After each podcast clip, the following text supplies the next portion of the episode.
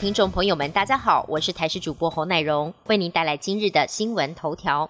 霸王级寒流来了，今日随着封面通过及寒流迅速南下，天气骤变，各地气温呈现持平或是下降的趋势，越晚越寒冷。气象局持续针对了全台发布低温特报，今明两天局部地区有六度以下气温发生的几率，发布了橙色灯号警示。北部地区会有短暂雨，东半部地区、恒春半岛及马祖有局部的短暂阵雨。其他地区及澎湖、金门是多云到晴。今天晚上到明天清晨，中部以北及宜花地区低温只有六到八度，其他地区也只有十到十二度。提醒民众特别注意气温的迅速变化。跨年各地是晴时多云的好天气，只有位在迎风面的北北基及东部地区天气时阴，偶有小雨。专家提醒，打算看跨年烟火秀的民众，桃园以南地区都不用担心在雨雾中观看烟火。至于观看的位置，由于吹东北风的缘故，可以锁定西到南侧下风处观看。曙光的部分，观测二零二一年第一道曙光首选的地点是海拔高于两千公尺的高山或外岛。中南部地区也是不错的观看选择。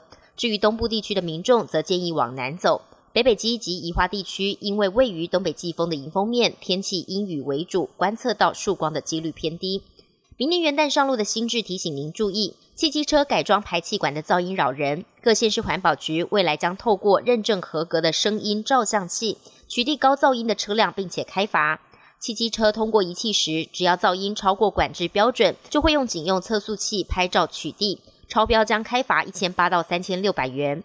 但日前也发生了彰化县区间测速仪器失准，撤销了三千多张罚单，全国只剩下新北市四处持续采用区间测速执法。经济部标检局规范，明年元旦开始，所有设备都必须要检测合格后才能执法。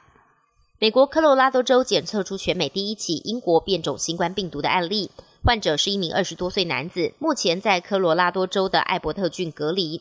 当地疾管单位表示，这名确诊者并没有旅游史，正在追踪感染的途径。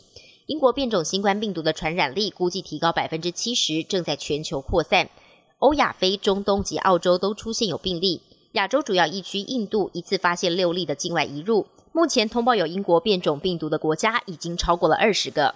位在巴尔干半岛上的克罗埃西亚，当地时间二十九号发生了规模六点四的强烈地震，震源深度只有十公里，属于极浅层地震。位于震央附近的城镇受创最为严重，主震之后又有规模不小的余震，灾区民众人心惶惶。目前知道这起强震至少已经造成七人死亡，救难人员还在断垣残壁中搜寻可能的生还者。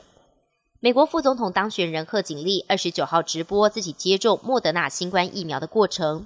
交接团队发言人表示，贺锦丽比总统当选人拜登晚了一个多星期接种，主要是为了避免两人同时间出现副作用，影响到交接的工作。不过贺锦丽打针之后看起来状态良好，并且表示她的丈夫也会马上接种。新冠肺炎在全美已经造成了三十三万人死亡。朝野两党大咖接连直播接种过程，也要提升民众对于疫苗的信心。本节新闻由台视新闻制作，感谢您的收听。更多内容请锁定台视各界新闻与台视新闻 YouTube 频道。